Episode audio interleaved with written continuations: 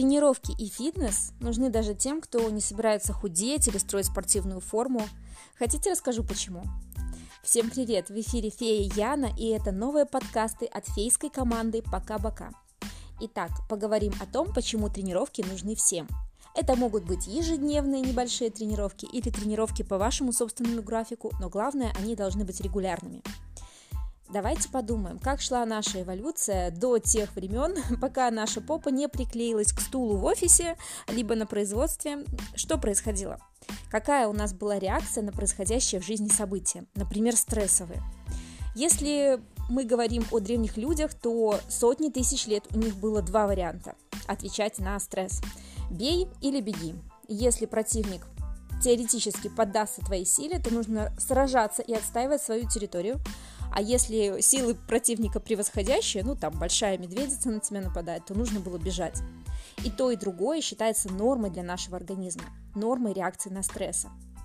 Есть ли у нас такая возможность реагировать в современном социуме? Ну, например, незаслуженно наорал начальник, можно ли его побить? Социум не одобряет. Можно ли убежать? Ну, если догонит санитары, будет не очень весело. Давайте подумаем, что мы можем сделать для себя в проживании а, стрессовой ситуации. Смотрите, главное отследить, где стресс возник. Как реагирует ваше тело? Возможно, у вас появилось учащенное дыхание, а может быть вы замерли, сжались в комок. У всех реакция разная. Кто-то втягивает голову в плечи, кто-то ощущает жжение и тяжелые ощущения в области солнечного сплетения, кто-то сжимает челюсти а кто-то наоборот э, хочет очень сильно бежать, у него учащается дыхание. Все мы разные, но признаки стресса у всех плюс-минус одинаковые, потому что это наша физиология. Сначала наши нейроны распознают ситуацию как может быть не критическую, но неприятную, конфликтную, агрессию распознают, да, и потом подключаются уже гормональные каскады подключаются гормоны стресса, которые ждут от нас, что мы, как здоровая особь, сейчас либо будем драться, либо побежим. И если этого не происходит, то гормональные каскады как бы прерываются, и их развитие не идет привычным для организма нормальным путем. Мы своими эмоциональными обратными регулянтами сдерживаем эти реакции. И что получается? Стресс копится, гормоны стресса также копятся, и это может негативно сказываться на нашем самочувствии, на нашей нервной системе. Чем мы можем себе помочь? Ну, в момент стресса, когда мы находимся в социуме, мы можем грузно, шумно пух, подышать, да, выдохнуть и потрясти руками, сбросить с себя стресс, сбросить оцепенение и дать себе шанс выровнять свое дыхание. Это абсолютно нормально. Если вы даже сделаете это где-то в уголочке, отойдя в сторону, вы всего лишь позволяете себе бороться со стрессом.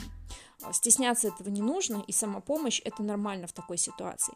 А уже дома, утром или вечером вы можете предложить своему организму перепрошиться, пережить эти эмоции.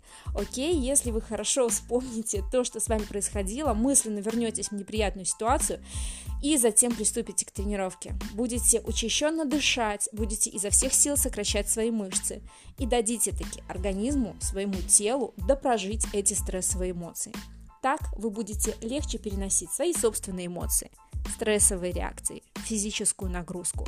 Вы будете более адаптированы к разным сложным эмоциональным ситуациям. Так что подумайте, возможно, тренировки – это не только момент самодисциплины, но и момент самопомощи. Если ты здоровый организм, дай своему организму знать обратной связью, что я здоров, я могу драться или бежать. Что выберешь ты, силовую или кардио? Для того, чтобы снять стресс. Но главное, чтобы это было что-то здоровое и то, что приносит тебе удовольствие. Спасибо, что был со мной эти 4 минуты, 8 секунд. Классного тебе дня. Всем пока. До связи в подкастах «Пока-пока».